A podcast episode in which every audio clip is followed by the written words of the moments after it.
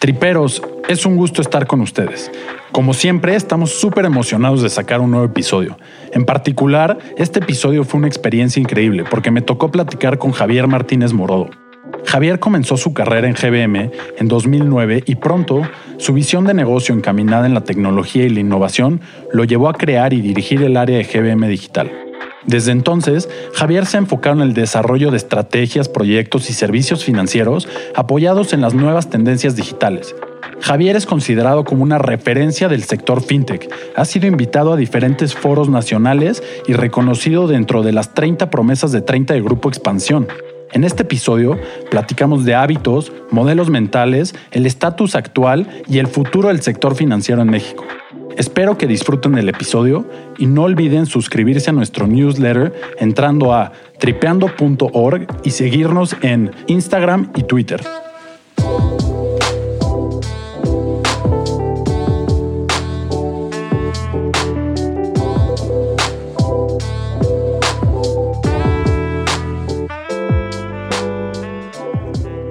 Javier, ¿cómo estás? Es un gusto estar aquí contigo. Muchísimas gracias por aceptar la invitación a venir a Tripeando un podcast. ¿Cómo estás? Muy bien, Emilio. Muchas gracias por la invitación. Este, feliz de estar aquí contigo y, muy entusiasmado de hacer este podcast. No, nosotros llevamos ya un par de semanas tratando, bueno, creo que ya un par de meses tratando de que se haga esta entrevista y ya por fin se hizo. Oye, Javier, me, encantaría y es como un nuevo formato que me gusta darle al podcast Primero que nos cuentes un poco de ti, ¿no? En lo personal, cómo se ve tu vida en tu día a día, en, lo personal, cuáles son tus hábitos, qué es lo que haces en el día a día que te forma como persona. Sí, este, justo lo, lo estábamos platicando. Yo creo que es bien interesante conocer a la persona desde sus hábitos, desde lo que hace. Y fíjate que yo en 2016, después de que estaba terminando mi MBA y había leído un montón, decidí este, como todos, por proponerme, yo creo que siempre es muy interesante leer un montón de libros y demás. Ese año me propuse leer un libro a la semana. Eh, lo terminé logrando. Hoy creo que es más una vanity metric este tema de leer muchos libros, porque creo que es mucho más interesante, pues, por supuesto que el aprendizaje, pero, pero sobre todo el, leer tal vez un par de libros varias veces, ¿no? Y regresar como a estos conceptos fuertes y duros que, que te pueden cambiar la vida. Entonces, a partir del 2016 intenté eh, cada año desarrollar un hábito. El del 2016 fue este tema de la lectura, como te platicaba, que la verdad es que ha sido un tema que me ha cambiado la vida. Hoy también eh, a través de, los podcasts, de los audiolibros, yo creo que tienes mucha facilidad para, para estar enterado y para estar leyendo. Después, en el, año siguiente, decidí, eh, a través también de un proceso de coaching que estaba yendo con una coach profesional, empezar a, trabajar temas de meditación. Entonces empecé a hacer meditación trascendental, que bueno, es muy sencillo, la verdad es que parece después más complejo, pero simplemente repetir un mantra durante este, 20 minutos dos veces al día. La verdad es que te cambia muchísimo la perspectiva, yo creo que te da muchísima claridad mental, te ayuda a quitar como este monkey noise que tienes después en la cabeza y, aclarar mucho los pensamientos, los mismos sentimientos, a, a estar más tranquilo, a ser menos impulsivo. Y ha sido un tema que, que, creo que me ha cambiado la vida. Eh, el último año decidí en 2018 este, hacer ejercicio, entonces por ahí me eché un, medio maratón, pero sobre todo intenté todas las mañanas salir a, correr, este, hacer un poquito de CrossFit. A mediodía también este, pesas. De, de repente la gente piensa que eso también es mucho vanidad, pero creo que es una parte fundamental, sobre todo de, cómo nos vamos desarrollando y cómo vamos creciendo, la, realidad es que creo que desarrollar ese músculo te puede ayudar muchísimo a, tener más longevidad y más que allá de, longevidad, el, poder tener pues, una salud y una... Em, pues sí, una calidad de vida distinta, ¿no? A través de tener, pues yo creo que también fortaleza en, el cuerpo. Y este 2019 me metí durísimo a temas de, biohacking, de salud este, yo soy un poco extremo después en las cosas que hago. Entonces, eh, también me metí con una health coach buenísima, súper este, vanguardista en ese sentido, que me ha hecho hacer un par de locuras. ¿Cómo describirías biohacking para los que no saben? Pues eh, para mí es justo cómo puedes hackear a tu, a tu cuerpo para pues, obtener los mejores resultados de él. Pues sí, creo que escuchamos muchas veces esto de que eres lo que comes y demás, pero creo que a veces es difícil de racionalizarlo. Em, entonces me metí en este, ha sido todo un experimento con una chava que se llama Klaus Zaragoza, que es la verdad extraordinaria. Eh, ella es coach de muchos atletas de alto rendimiento y, la realidad es que creo que te ayuda justo a entenderte a ti mismo. Es después difícil porque los, los feedback loops, ¿no? Cuando quieres hacer un maratón, pues no, no ves el resultado hasta que lo haces y tal vez te echaste seis meses entrenando y es bien difícil de ver los resultados como de manera inmediata pero a través de muchas cosas, desde eh, hacerte, por ejemplo, estudios de intolerancias alimenticias y entender tu bioquímica corporal para saber qué alimentos te caen bien, qué alimentos no, eh, cómo procesas la glucosa y, las azúcares, por ejemplo, que pues, nuestra dieta por el tema de la agricultura y demás, pues está muy concentrada en ese tipo de alimentos pues no te, no te, no te sabes descubrir a ti mismo y, es difícil después el poder potencializarte, ¿no? Entonces a través de, múltiples exámenes y demás te hace un diagnóstico y después te genera, dice que más que dietas, porque estoy de acuerdo, las dietas no funcionan porque no lo generas como un hábito, simplemente pues, te pones a dieta, ya sabes, un mes para lo que sea, para correr o para este, irte a la playa o lo que fuera, y después regresas a la misma dinámica que tenías antes. Entonces ese tipo de cosas este, no funcionan muy bien. Y, lo que ha estado increíble es que, eh, pues, por supuesto, que después de entenderte a ti mismo y, hasta probar, y, sobre todo con algunos eh, feedbacks que, tienes como de muy corto plazo, hay, hay un tema eh, que, que, ella mide, bueno, y después te hace te lo midas diario, que se llama el HRV, que es el Heart Rate Variability, y, el, y es la variabilidad de tu, de tu ritmo cardíaco, te dice cómo está tu, tu sistema nervioso autónomo que tu sistema nervioso autónomo, digamos que es una foto de cómo estás. Y por lo general tiene dos, dos este, modos. Uno es el simpático y el parasimpático. El, el, simpático es el fight or flight mode. O sea, es que estás en medio modo supervivencia porque estás estresado, porque tal vez no has dormido. Que es algo por lo que pasamos todas las personas, ¿no? Por supuesto, pero que es, es algo que después es difícil de interpretar, ¿no? Y y, el otro, el, modo parasimpático, que es más bien cuando estás descansado y que tienes más capacidad este, de todo, hacer ejercicio, pero por ejemplo también de tomar decisiones. Entonces, este heart rate variability te lo puedes medir con un polar o con lo que sea, o sea, con, eh, con algo que te mide el ritmo cardíaco. Este te lo, es una prueba que dura dos minutos, que te la haces en las mañanas y, y, en función del resultado que obtienes, pues sabes si puedes salir a hacer ejercicio y meterle un poquito más de carga al cuerpo o, inclusive si estás por tomar una decisión importante en tu vida, si estás capacitado o no para tomarla, porque de repente parecería, ya sabes que todos los días tienes que salir y, este, luchar contra el mundo, pero creo que también puedes este, tomar decisiones en función de, cómo está tu cuerpo. Entonces es increíble el, justo entrar en este tipo de eh, experimentos que te reducen estos feedback loops, ¿no? Y que te, te, das cuenta que si, que si comes bien, que si duermes bien, que hace que parecería como este, bastante sencillo de analizar, ¿no? Pero, pero el comer bien no necesariamente es, ya sabes, comer verduras, es, es comer lo que tu cuerpo necesite. Los cuerpos, eh, pues hay mucha variabilidad, ¿no? Dependiendo de pues, muchos temas, desde genética hasta acontecimientos recientes. Entonces, bien interesante cómo a través de conocer tu cuerpo puedes potencializar todo. Yo, yo te puedo decir que hoy tengo 35 años y, y, me siento mejor que probablemente en cualquier momento de mi vida. También este, muchos este, suplementos que tomo de este, vitaminas, omega, este tipo de cosas, este, probiótico, eh, probióticos. Eh, entonces, pues bien interesante el poderte conocer a ti mismo, porque al final del día pues, somos lo que hacemos, ¿no? Y de, y de repente es difícil de, de, visualizarlo de esa manera. Y me surgen dos preguntas. Uno es de los hábitos que has desarrollado en 2016, 17, 18 y ahora en 19, ¿has sentido un cambio significativo o un impacto positivo de estos hábitos? Totalmente. La verdad es que creo que han cambiado todo, desde la manera en la que tomo decisiones, este, la manera en la que me relaciono con las personas a mi alrededor, este, mi familia, mis amigos. Em, creo que he desarrollado muchísima inteligencia emocional, inclusive a través de este de, estos hábitos porque te permite, somos cuerpo, mente y alma, ¿no? No hay más. Y creo que concentrándonos en generar hábitos que potencialicen cada una de estas partes, de, pues te convierten en un mejor ser humano, creo yo, y al final del día pues es un poco el, el, reto, ¿no? Cómo creces, cómo te conviertes en una mejor persona y cómo todo esto ayuda a que puedas lograr tus objetivos de vida, ya sea pues formar una familia, este, formar como relaciones significativas dentro de tus amistades o en el ámbito en el que te lo propongas, lograr tus objetivos profesionales Y, bueno, pues todo esto es un poco este tema de, tus objetivos de vida. Y te, quería preguntar ahora, eh, los modelos mentales. Eh, para tu toma de decisiones. O sea, creo que cada una de las personas tiene un modelo mental, ¿no? Eh, o muchos modelos mentales. Algunos los escriben, este, otros no.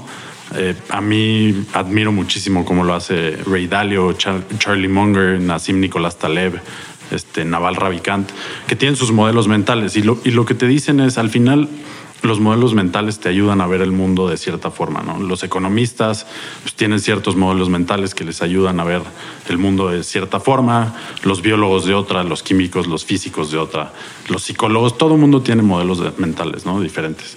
Y entre más modelos mentales vayas construyendo, más fácil se vuelve tu manera de comprender y entender el mundo, ¿no? Y esto mejora tu toma de decisiones. ¿Qué opinas tú sobre esto? ¿Tienes modelos mentales? ¿Tienes principios que escribes? Sí, mira, este, qué, qué importante y todas las personas que mencionas, pues sin duda son muy exitosos en todo lo que hacen.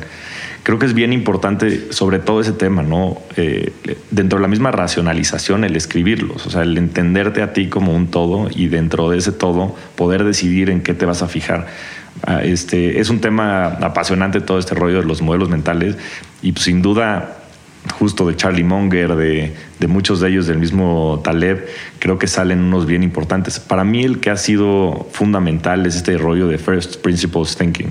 Yo creo que de repente ves cualquier problema que pueda suceder este, en la vida cotidiana, desde este, pues pasarte un alto, ¿no? Y de repente piensas justo en todo lo que hay detrás de eso y, este First Principle Thinking que lo que quiere decir es, pues piensa justo en lo más básico, en lo más eh, profundo dentro de una decisión, ¿no? Y es el por qué, el por qué, el por qué, y llegar a la, a la base de las decisiones. Yo creo que muchos de los problemas parecen que son una cosa y terminan siendo otra totalmente distinta. Entonces este tema de, de, First Principle Thinking ha sido algo que me ha ayudado muchísimo en la vida a tomar mejores decisiones, bueno, creo yo, y, y sobre todo de utilizarlo como, como, un, como una guía muy particular de, de las decisiones que tomo en el día a día este, soy economista de background también, entonces todo lo que tenga que ver con teoría de juegos me parece apasionante. La realidad es que parecería que todas las decisiones que tomamos son racionales, pero en el día a día te das cuenta que es todo lo opuesto. Hay una serie de cosas que son este, apasionantes en cuanto a, teoría de juegos y bueno, por supuesto el Prisoner's Dilemma, este, hay muchos eh, pues sí, marcos que te ayudan a entender mejor las decisiones que la gente toma alrededor pues, eh, pues sí, de estrategias y demás que cada uno eh, tiene. Entonces creo que ese también es, es fundamental. Y después también eh, yo personalmente, uno que el que escuché de, de, Jeff Bezos, se llama Regret Minimization Theory. Entonces, Bezos desde que puso Amazon, pues mucha de su filosofía ha sido, pues cómo yo voy a minimizar arrepentirme de lo que de lo que haga y más que de lo que haga de lo que dejas de hacer. Yo creo que muchas veces de lo que se termina arrepintiendo la gente en, es, de todo lo que no hizo. Y yo soy muy obsesivo en cuanto a eso. Yo intento disfrutar la vida al máximo intento este como decías en este balance en el trabajo hacer lo máximo que puedo con mis amistades, con mi familia, también eh, explotar muchísimo ese tema. Entonces intento ponerlo en perspectiva diciendo, bueno, pues en 10 años, en 20 años, eh, ¿cómo voy a sentir acerca de, hacer o no hacer esta decisión? Y ha sido algo que, que me ha ayudado muchísimo. Y ya por último, también creo muchísimo en, estos feedback loops que te mencionaba. Yo creo muchísimo eh, en que no sé si yo vaya a tener la mejor idea de un negocio o no, o, aquí en el trabajo o en lo personal, pero creo que si tengo la mayor capacidad de iterar sobre los proyectos que tenga, las decisiones que tenga, probabilísticamente van a ser mejores. Entonces intento siempre acortar mucho los feedback loops en lo que haga, ya sea en lo personal o en lo profesional, para que de esa manera pueda ir aprendiendo y creciendo de manera más dinámica y ágil. Oye, y todo esto lo enfocas a un sector en específico, ¿no? Dedicaste, de, bueno, no sé hace cuánto tiempo fue, pero decidiste dedicar tu vida al sector financiero. ¿Por qué no nos platicas un poquito cómo fue esa decisión? ¿Hace cuánto tiempo fue? ¿Cuánto tiempo llevas aquí? Sí, este, bueno, llevo 12 años en el sector financiero, llevo 10 años aquí en GBM, pero empezó, pues yo creo que desde los últimos años en, la escuela siempre me, se me ha facilitado mucho las matemáticas y todas las, las ciencias en general. Entonces fue muy natural para mí dedicarme, bueno, estudié economía, entonces fue muy natural para mí dedicarme a algo relacionado a las finanzas y a los números. Eh, saliendo de la universidad entré por un, por un par de años a, a Banamex ahí eh, pues descubrí lo que es el sector financiero, descubrí lo que me gusta y también lo que no me gusta del sector financiero y creo que hay, eh, bueno, pues al final el sector financiero pues es el motor de la economía, ¿no? es lo que hace que las empresas puedan financiarse y los ahorradores puedan invertir su dinero en largo plazo y creo muchísimo en el interés compuesto, yo creo que este, el mismo Einstein lo decía, ¿no? el interés compuesto es la octava maravilla del mundo. Y para los que no lo sepan, eh, lo que quiere decir es que el, dinero, si se invierte, eh, no crece de manera lineal. No, no crece cuando tú inviertes al 10%, no duplicas tu dinero en 10 años. De hecho, lo duplicas en 6 años, porque lo que pasa es que el primer año tienes 100 pesos y te da 10, pues ganas 10 pesos, pero el siguiente año la base no es sobre 100, sino es sobre 110. Y eso hace que sea una fuerza súper poderosa, porque el dinero, y, bueno, en general, lo que esté expuesto al, a, cualquier tema compuesto, crece de manera exponencial. Entonces, este, desde, desde ese entonces yo he entendido muchísimo esta relación y creo que eh, a través de las inversiones eh, en cualquier tipo de activo es, es la, la, mejor manera de, formar un patrimonio. Y, y con eso en mente, pues mucho de lo que he desarrollado, sobre todo estos últimos 10 años aquí en GBM, es justo con la intención de democratizar las inversiones en el país y de, este, y de convertir a México en un país de inversionistas, que, que más allá de, un, de vanidad, porque yo creo que mucha gente pensaría que, el, que la inversión es como un nice to have, yo creo que es la única manera realista de lograr lo imposible. Y es lo que he estado haciendo este, durante los últimos 10 años aquí en GBM. Qué padre. Yo me acuerdo perfecto cuando estaba en la carrera, y ahorita nos platicas más, que había un concurso de inversión, ¿no? Te daban una cuenta en GBM eh, digital y tú invertías y creabas como tus estrategias de inversión, ibas compitiendo y al final el que quedaba en primer lugar en rendimiento se llevaba un premio. Tú llevas GBM Digital, eres el director y llevas GBM Home Brokers, ¿no? Correcto. Platícanos un poco más de dónde surge esta plataforma, de dónde surge esta idea y qué, qué es lo que hacen. Mira, justo yo entro a, a GBM con, el proyecto de, de desarrollar estas plataformas digitales. Eh, lanzamos Home Broker en 2011 y ahorita llevamos ocho años, ahorita estamos por cumplir el noveno y afortunadamente eh, tuvimos muchísimo éxito eh, por varias razones. Una es pues, GBM en el sector de inversiones, sobre todo en el mercado de capitales, es líder, ha sido durante los últimos 20 años y inclusive por arriba. GBM es una empresa 100% mexicana y, y, está por arriba de, de, instituciones globales como Credit Suisse, este, City, todas las que hay mexicanas que son este, empresas súper poderosas eh, a nivel global. En, México, GBM se ha posicionado y se ha mantenido en, ese primer lugar. Y mucho ha sido por esta convicción que tenemos de, de, las inversiones y especialización, sobre todo en el mercado de capitales. Entonces era muy natural para GBM poner una plataforma de online trading. Pero nuestro propósito era más bien justo cómo le dábamos pues, mayores herramientas a nuestros clientes actuales. Y, sorpresivamente yo creo que también por, pues, porque tuvimos eh, la fortuna tal vez de posicionarnos mucho en redes sociales y de estar muy cercanos a los, a los clientes y a los usuarios, pudimos ir desarrollando de la mano de, la comunidad, sobre todo que existía en Twitter, muchísima funcionalidad.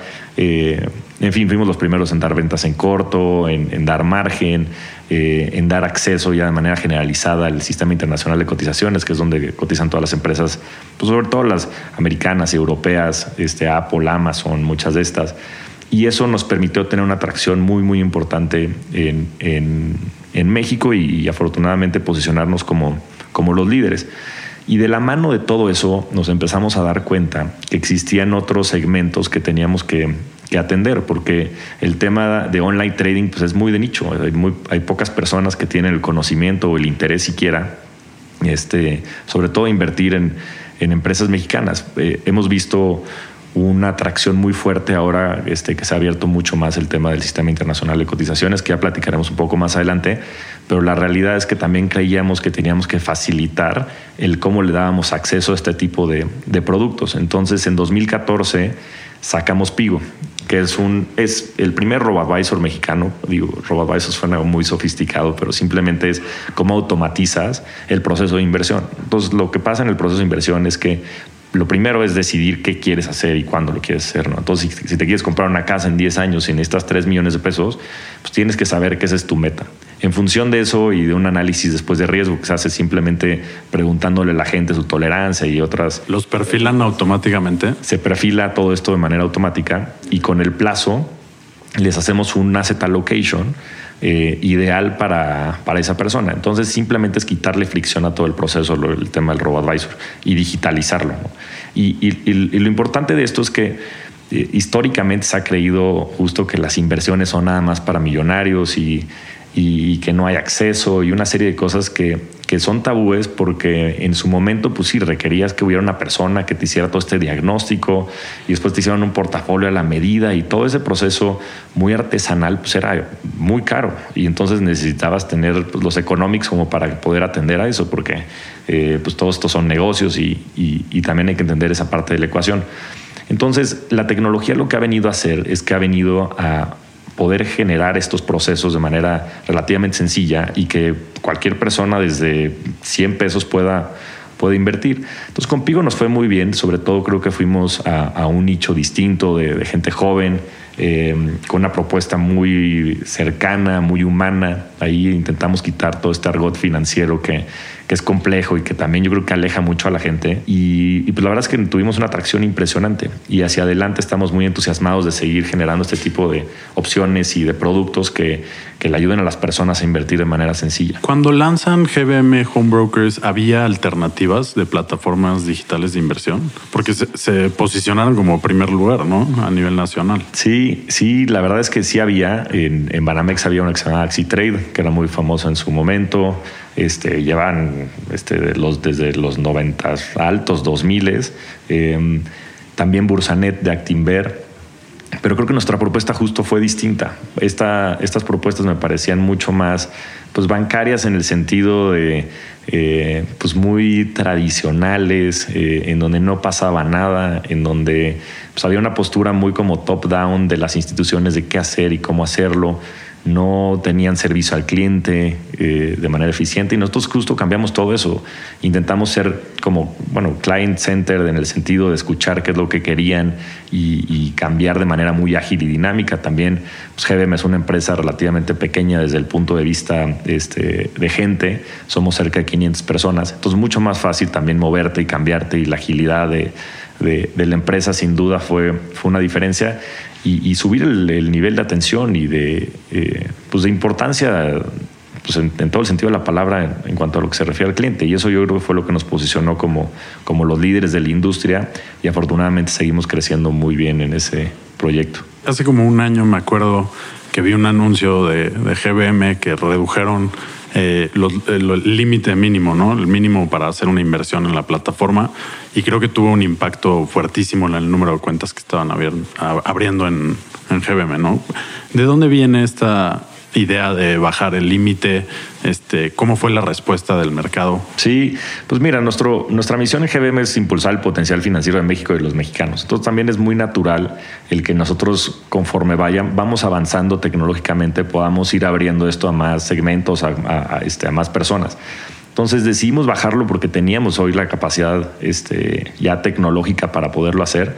Sacamos una apertura totalmente digital con la cual se abren cuentas en cinco minutos y, eso nos permitió pues, también bajar muchísimo los costos internos de hacer el producto viable para todos. Desde que lo lanzamos, que lo lanzamos en marzo, marzo, abril de este año, ya de manera formal, hemos duplicado en seis meses las cuentas que habíamos generado en ocho años. O sea, había apetito. había mucho apetito.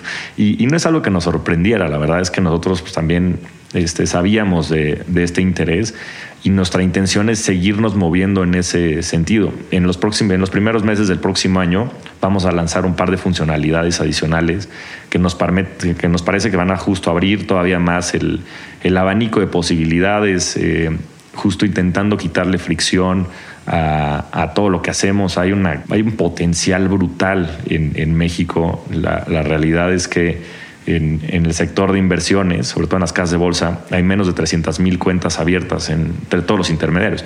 Y eso son cuentas. Hay a veces que esas pueden estar duplicadas, porque yo puedo tener una cuenta en GBM y otra en, en Actinvero, en donde fuera. Entonces, este, hay gente que ve el vaso medio lleno o medio vacío. Nosotros creemos que la oportunidad es brutal y, y, bueno, estamos trabajando para poder lograr convertir a México en un país de inversionistas. Y este 300 mil cuentas es un porcentaje mínimo del total de la población, ¿no?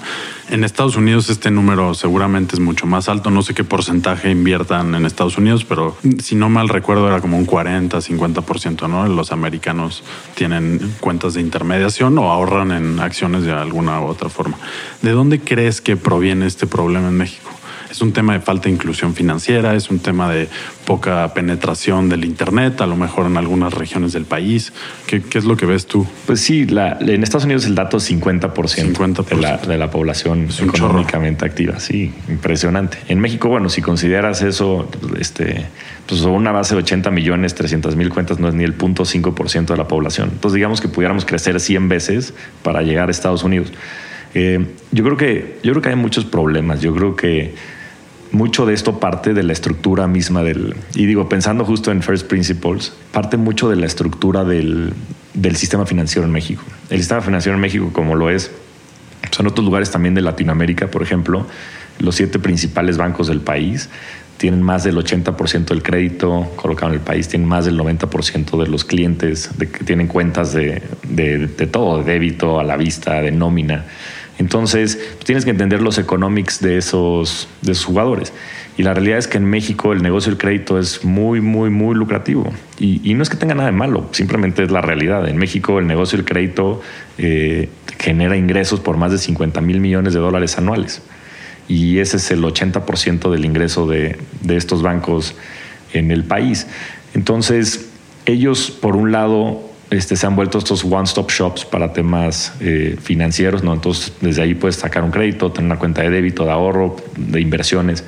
Y cuando entiendes los economics de cada una de esas divisiones, pues te das cuenta de ese tema, ¿no? El, el tema del crédito, por ejemplo, en México genera el 7%, o sea, entre la tasa activa y pasiva, lo que quiere decir es la tasa a, los cual, a la cual los bancos se fondean, ¿no? Y se fondean pues, a través pues, de muchos de nosotros ahorradores que depositamos nuestro dinero ahí. Que a veces si son cuentas a la vista es al 0%, ¿no? La gran mayoría de las veces al 0%. Y, y de otros muchos mecanismos de fondeo, ¿no? Entonces, lo que pagan entre justo el costo del dinero versus lo que ingresan vía el crédito que dan, en México es del 7%. Entonces digamos que ese es el margen que tienen sobre, sobre el uso del capital en ese segmento.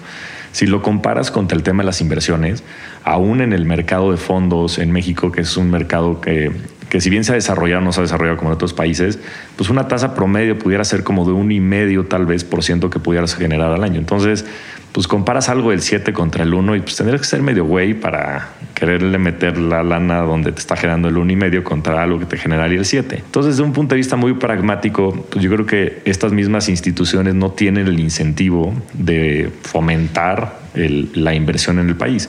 Y digo eso por un lado, y, por el otro lado, si la gente fuera más consciente que existe justo instrumentos como los CETES, que pues, es la tasa libre de riesgo en México y que están pagando el 7%, seguramente no dejarían su lana al cero en el banco. Y hay muchos conceptos inclusive que hasta la gente no entiende, ¿no? De repente dicen, no, es que tengo mi lana en el banco, ¿no? Y la gente después creo que no entiende que la lana en el banco, así está en una cuenta de débito, está en el balance del banco. Ellos tienen un pagaré firmado con nosotros de que nos van a devolver ese dinero, pero técnicamente ese dinero es del banco, no es de, no es de Emilio ni es de Javier. Entonces, yo creo que lo que hace falta es justo generar este awareness acerca de la importancia de invertir y de la facilidad de hacerlo, porque también creo que la gente piensa que invertir es para expertos, cuando invertir en CETES es lo más relativamente fácil del mundo de comprender, simplemente es es, este, son, es deuda que emite el gobierno mexicano de corto plazo, este, bueno, corto, mediano, largo plazo, dependiendo de dónde metas. Entonces, creo que es generar awareness, generar conciencia acerca de la importancia de invertir y la facilidad de hacerlo, porque no es rocket science. Y por el otro lado, también eh, darle acceso a la gente. Y yo creo que con la tecnología, con redes sociales y todo esto se puede resolver el problema. Y es un poco lo que estamos intentando generar hacia adelante. Otro tema bien importante es justo cómo generamos soluciones eh, que, que, estén del lado de la gente. O sea, hace falta muchísimo eso en México, buenos servicios y productos financieros y también generar como este sentido de pertenencia, ¿no? Yo no, yo no conozco a una sola persona este, que se sienta a gusto con su banco. Todo el mundo odia a los bancos. Y digo, tiene razones de ser, pero no debería ser así. O sea, estamos dejándole nuestro dinero, es el activo. Y hay muchísimas encuestas de esto donde dicen qué es lo más importante para la, para la gente. Este, por más que sea un ridículo, lo más importante es el dinero, inclusive por encima de la familia, de la salud.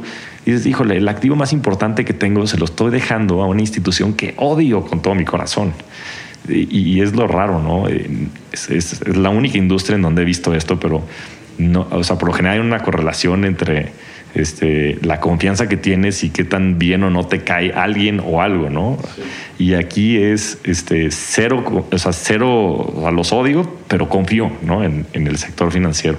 Y creo que está justo la oportunidad para hacer una marca o generar un sentido de pertenencia de un servicio, de un producto, de, de un proyecto, una idea de una empresa que, que, esté lado la gente y que la gente se sienta orgullosa de decir, tengo mi dinero con GBM. Pues sí, yo, yo creo que lo que mencionas es súper poderoso. O sea, es bien difícil de explicar por qué la gente sigue metiendo su lana en los bancos cuando los detestan tanto. Y yo no creo que las instituciones, los bancos sean malos, ¿no? O sea, los bancos tienen una razón de ser en el sistema financiero. Intermediar es, un principio súper importante en, la economía, pero al final pues, no está esta confianza en, ellos, ¿no? Y, y, claro que hay alternativas. Si uno se pone a investigar un poquito, hay un chorro de alternativas de cómo invertir tu dinero, eh, lugares que te dan un chorro de rendimiento. Yo hace poquito me metí a, una crowdfunding y las tasas que pagan es, digo, con su riesgo, ¿no? Asociado a, pero te pagan tasas de 30%, este, que se vuelve interesante, ¿no? Porque es una, una alternativa más de inversión. Y te quería preguntar la dinámica de inversión, ¿cómo las ves tú? Aquí en México? ¿En qué invierte la gente? Sí, mira, partamos del hecho de que hay mucha gente que, no invierte y, y, justo ahorita me gustaría entrar rápido a por qué eso es un problema. Tienes que empezar por entender estas dinámicas. Y, la gente, yo creo que mucha gente entiende el concepto de la inflación, ¿no? La inflación, pues todo el mundo la escucha y demás, y todo el mundo sabe que está, pues, no sé, entre el 3 y el 5%. Y lo que quiere decir la inflación es pues, el aumento generalizado en, la canasta de, productos en, el país, ¿no? En la canasta básica. ¿Y, ¿Y por qué esto es importante? Porque la gente creo que después no se da cuenta que si tú nada más ahorras, ¿no? Y cuánta gente no ha escuchado que dice, no, pues ahorro bajo el colchón o ahorra en el banco todos los años su dinero vale exactamente lo que la inflación subió, ese dinero vale menos, ¿no? Entonces tu poder adquisitivo todos los años baja año con año. Y la dinámica que a veces la gente no entiende es que esta eh, baja ¿no? en tu poder adquisitivo, pues digo, no, no sé cómo lo quiera ver la gente, pero genera pobreza de cierta manera, porque te alcanza para menos. Y es una dinámica que año con año pues, sigue sucediendo. Entonces, ese mismo compounding de cual hablábamos, pues si no inviertes, pues la inflación se va comiendo tus ahorros año con año compounded. Y es es verdaderamente fuerte. Y del otro lado, la, inflación sí beneficia a algunos tipos de activos y sobre todo beneficia a dos tipos de bueno, los activos que se llaman real assets. Y estos activos reales, por llamar de alguna manera, son, por ejemplo, las acciones. Entonces tú tienes una acción de Walmart, para poner un ejemplo muy, muy práctico. Y, y, Walmart todos los años vende, justo porque subió la inflación, sus artículos 5% más caros. Probablemente a nivel gastos y costos de la empresa no suba ese 5%. Pues porque a los empleados, pues por más que hay algunas empresas que sí tienen una política como de ajustar los salarios inflacionariamente, pues probablemente aun cuando lo hicieran, pues sus demás costos fijos y demás no suban a ese nivel. Entonces, ¿qué pasa? Que si tú eres accionista de Walmart, probablemente tu utilidad vaya a crecer por el único efecto de la inflación, independientemente de que haya o no más productividad, de que la gente compre o no, por ese único efecto, la utilidad de Walmart va a ser mayor. ¿Y eso qué va a hacer? Que las acciones suban. Entonces, este, de facto hay una transferencia de, riqueza, por llamar de alguna manera, de la gente que no invierte a la gente que invierte vía la inflación. Y entonces eso lo que hace es que pues, se vaya viendo más inequidad ¿no? en el país. Y digo, eh, platicando lo que estábamos viendo, ¿no? en Estados Unidos 50% de la gente invierte y 50% de la gente no invierte. Y, allá he escuchado muchísimas personas decir, híjole, es un gran problema porque está viendo este problema de inequidad justo por esta distorsión que genera la inflación con la gente que invierte y no invierte. Ahora imagínate en México. cuando el 99% de la gente no invierte y solo el 1% lo hace. Y eso lo que hace es que se, empieza a romper el tejido social.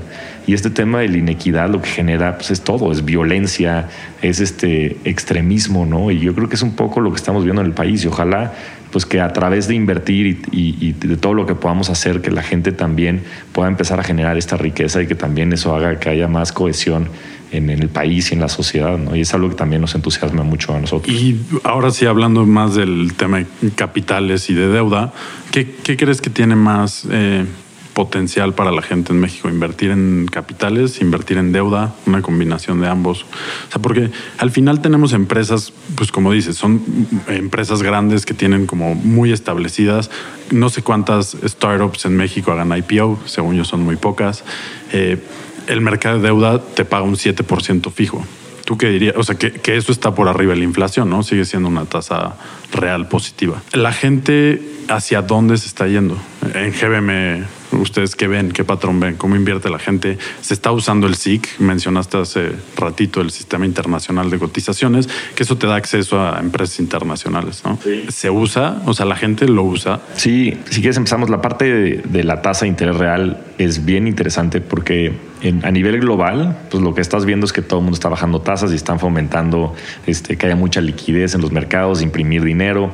En fin, la gran mayoría de los países, que es algo que no, no tiene precedentes, sobre todo los países desarrollados, Alemania, creo que este, paga una tasa eh, nominal negativa. O sea, estos cuates te pagan el 1%, te pagan menos 1% por dejar su dinero. Y dirías, ¿por qué alguien, o sea, hoy te voy a dar 100 pesos y mañana vas a regresar 99? Eso no hace ningún sentido.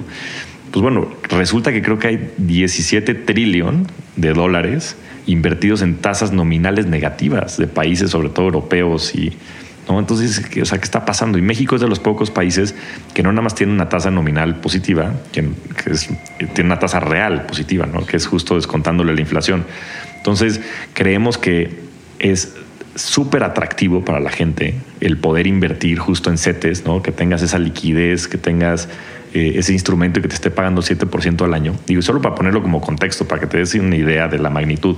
Hablábamos de las cuentas a la vista, que son las cuentas de banco pues, que existen en México que pagan el 0% de interés. Bueno, pues en esas hay cerca de 40 millones de usuarios y están invertidos más de 170 mil millones de dólares. Eso nada más para ponerlo también como referencia al 0%. Es más que las reservas internacionales del país. Y si esa lana estuviera invertida al 7%, que es lo que pagan CETES, se estaría generando un patrimonio adicional para las personas de más de 10 mil millones de dólares. Para la gente. Para la gente. Para 40 millones de Para 40 millones de mexicanos, que, que, yo creo que les vendría bien. Son cerca de 3 mil pesos más este, por usuario. Entonces, la realidad es que hay una gran oportunidad de masificar ese tipo de inversiones que no son nada sofisticadas, que son de muy bajo riesgo y que son hasta socialmente responsables, si las quieres ver de esa manera. Y, el beneficio es tangible, inmediato. Entonces es un tema que, estamos buscando nosotros eh, cómo resolver. Y por otro lado, que mencionabas, también el tema de, de capitales, sobre todo en el sistema internacional de cotizaciones, es sin duda lo que más llama la atención a los inversionistas que tenemos en Homebroker. Te puedo decir que la posición más grande que tenemos de todos nuestros inversionistas en conjunto es Amazon. Y bueno, sobre todo los, la, gente joven, ¿no? Este, lo único que tiene en su portafolio son empresas de tecnología. Y, yo creo que, que, que, funciona de dos maneras. Nosotros en GBM antes nada más veíamos el valor, pues del lado, ya sabes, del rendimiento, ¿no? Y cuánto lana este, y cómo podemos ayudarle a nuestros clientes a tener un mejor patrimonio pero nos hemos dado cuenta que también es bien importante, sobre todo para la gente joven, el sentirse parte de un movimiento y sentirse parte de que están cambiando el mundo, ya sea vía Apple este, o, cualquiera de estas empresas que están teniendo un impacto pues, muy fuerte ¿no? en la manera en la que nos relacionamos. Y que, y que te digo, es un poco lo que te venía platicando, ¿no? O sea, me siento orgulloso de ser accionista de Apple, cosa que no sucede así. Me siento orgulloso de tener una tarjeta de Banamex.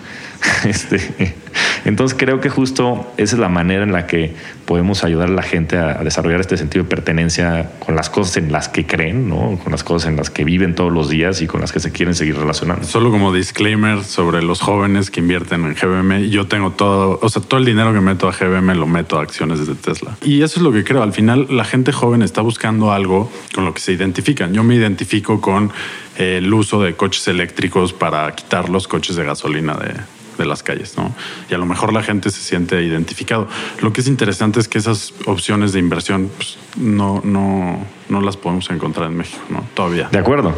Esperemos que, con muchas iniciativas ahora con lo que hay de la ley fintech, este, todo lo que está haciendo de crowdfunding, este, en fin, de pagos y, demás, yo creo que pueden ayudar justo a que haya mejores y más opciones de, inversión y ojalá que, tengamos empresas de tecnología muy relevantes en, México. Seguro que sí. Yo creo que, que el mercado en México tiene mucho potencial y en unos años vamos a ver que van a empezar a surgir empresas que nunca nos hubiéramos imaginado, ¿no? Bueno, yo creo. Este, y ya hablando ahora sí, ya empezamos a hablar de tecnología un poquito hacia futuro.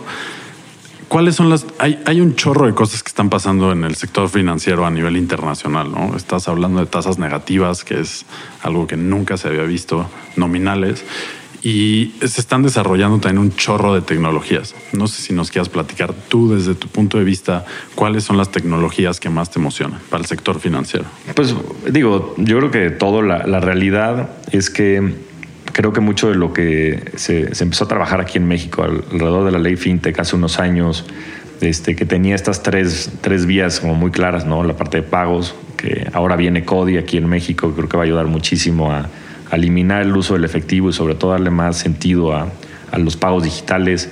Eh, lo que existía de crowdfunding también me parecen alternativas de financiamiento y, del otro lado también de opciones de inversión para la gente bien interesantes. Y también lo que se había este, pensado en temas de blockchain, que, que por ahí eh, creo que no, no, está avanzando como, como debería, pero, pero que también creo que sientan las bases para que en un futuro pueda seguirse desarrollando, pues me parece muy, muy relevante. Yo, yo te diría que a nivel general, eh, pues, todo el tema de machine learning y, de inteligencia artificial me parece que puede ayudar eh, como un next layer para resolver muchísimos problemas este, de fondo. al final del día, la tecnología lo que tiene que ayudar es justo a eso, cómo haces accesible eh, productos y servicios y cómo le llegas a, millones de personas. Y todo este tema puede ayudar justo en la personalización, en identificar todo, y creo que puede ser como la, siguiente curva en cuanto a eso. Y específicamente del sector financiero, pues yo creo que la tecnología, por ejemplo, blockchain y, todo lo que cripto significa pudiera ser una siguiente frontera que pudiera ayudar justo a, generar, pues sí, inclusión financiera, ¿no? Por las eficiencias que tiene consigo el tener una base de datos descentralizada. Eh, imagínate, si los bancos siquiera se pudieran hablar entre sí, y, compartir ¿no? datos y todo este rollo de open data también eh, para quitarle fricción a los procesos de, de, todo, desde crédito y demás, este, sería increíble. La realidad es que en México hay una subpenetración del crédito brutal, creo que estamos como al 40% del Producto Interno Bruto cuando los países desarrollados están al 200, ¿no? en, cuanto a lo que se da de crédito contra lo que se genera en la economía. Entonces creo que puede ayudar muchísimo al tema de inclusión financiera este, muy entusiasmado pues, con, con, muchas cosas que están haciendo múltiples empresas, desde empresas nuevas este, de crédito, como por ejemplo un Confío, que están haciendo este, créditos para pymes, este, lo que está haciendo la gente de Bitso, por supuesto. Eh, sobre todo más en la parte de remesas, de repente eso no, no, no se escucha tanto, pero más allá de la del tema de Bitcoin y demás. Creo que lo que están haciendo de remesas, lo que están haciendo de pagos también dentro del país es súper relevante. El otro día escuchaba el dato, creo que ya tienen, no sé si el 5% de las remesas en el corredor Estados Unidos-México. Este, que tal vez tú sepas un poco más del tema, pero creo que es bien interesante justo todas estas nuevas verticales, estas nuevas empresas que están habilitando nuevos segmentos. Albo, que es una empresa este, que da tarjetas de, de crédito, débito, este, llegó a 150 mil usuarios hace poco. Este, conozco también personalmente a Ángel y me parece un gran emprendedor. La verdad es que creo que son ya el issuer después de BVA más grande de México, o sea, de tarjetas de débito. ¿no? Entonces, es una empresa que creo que tenía 6 mil usuarios, ya tiene 150 mil. Ahorita levantó este, cerca de 20 millones de dólares de una empresa, de un fondo de inversión de Peter Thiel. Pues yo creo que estas nuevas empresas que justo están technology enabled son, son probablemente la siguiente frontera en México, ¿no? Y me da mucho gusto participar activamente en los foros con, con la gente y haber participado en la ley FinTech, ahora en el grupo de innovación financiera de Hacienda y seguir apoyando para que haya más inclusión financiera en el país. Qué bien. Y hablabas ahorita, tocaste varias veces el tema de cripto y de blockchain. Tú personalmente fuiste impulsor de la asociación blockchain, ¿no? junto con GBM y otro par de empresas. No sé si nos quieras dar así a grandes rasgos cuál es tu opinión sobre la tecnología.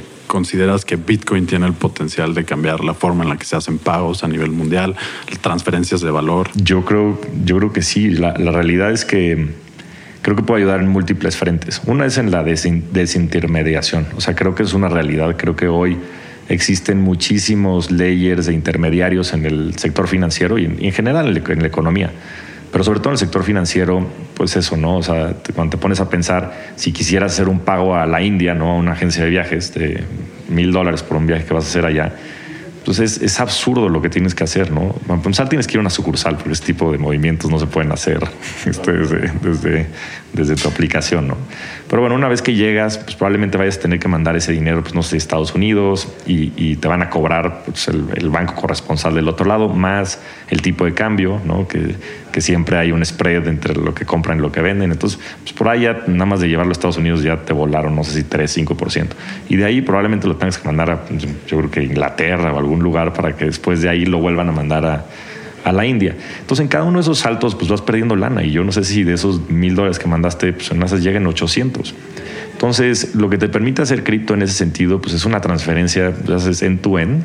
Eh, pues, muy eficiente, en el cual pues, tú a través de comprar Bitcoin o cualquier este, cripto asset, pues, puedes hacer de un salto, pues nada más hoy, este, Bitso, Bitso, eh, algún exchange allá y hacer liquidez en, en, la moneda local. Entonces creo que en esa parte de desintermediación hay muchísimo que construir. En, en general todo el tema de Open Data pues, es, es, brutal lo que pudiera también generar de, de, de valor para la gente, para la humanidad. Y después, ya relativa eh, más al, al, tema de los, de los cripto, de, de, las criptos en general, pues sí creo yo que existe una probabilidad de que Bitcoin pues, sea un este, store of value, sea un resguardo de valor, que es mayor a cero. ¿De qué probabilidad? Pues eso este, está, está, está por verse. Y, y, de manera muy pragmática, como lo veo, es, a ver, este, el oro hoy vale 8 trillones de dólares, ¿no? Y el oro, pues sí, me dirán, pues ha sido un resguardo de valor desde que se inventó la humanidad y totalmente. Y tiene ciertas eh, características muy particulares que me parece que Bitcoin también tiene, ¿no? Entonces, desde la escasez, ¿no? Sabes que hay reservas probadas de tanto, ¿no? Bueno, pues en Bitcoin van a haber 21 millones de Bitcoins, entonces check. Después, pues también en teoría debería ser divisible y debería de ser una serie de funciones que me parece que el oro no las tiene tantos.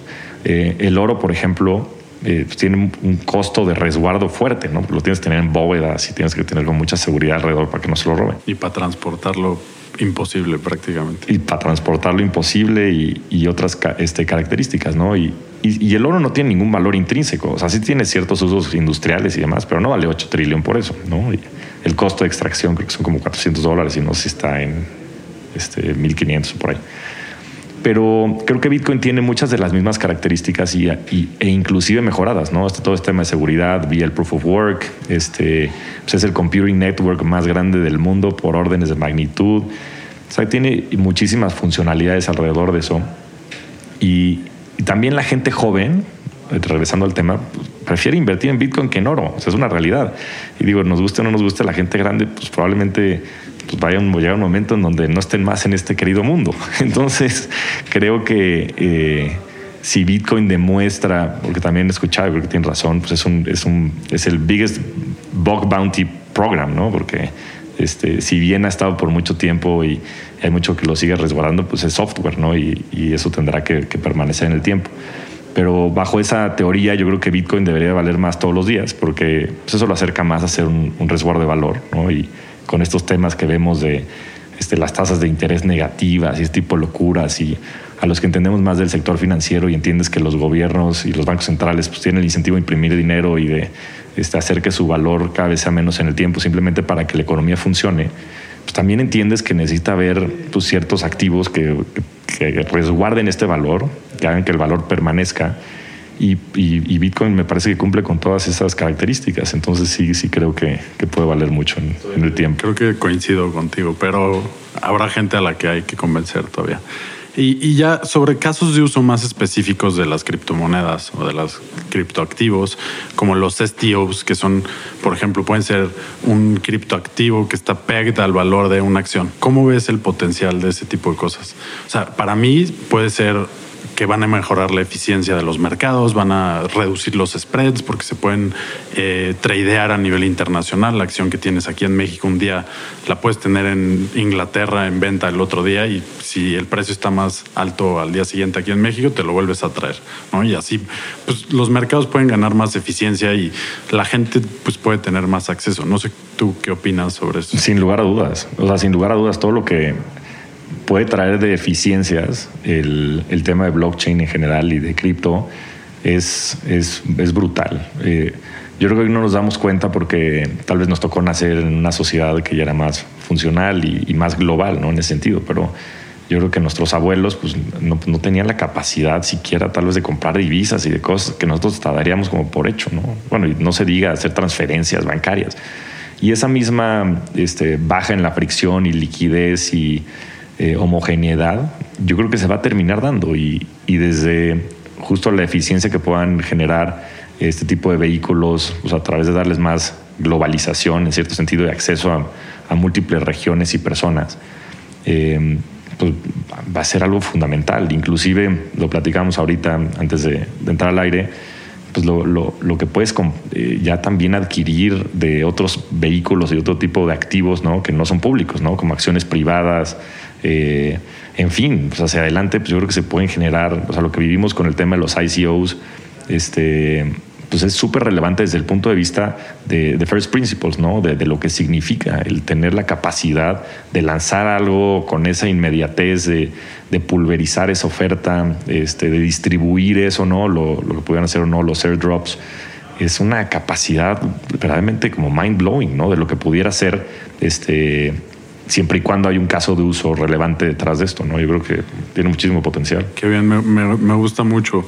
Eh, ya como conclusión, me gustaría preguntarte, y esto se lo preguntamos a todos nuestros invitados, que nos regalen recomendaciones para la audiencia.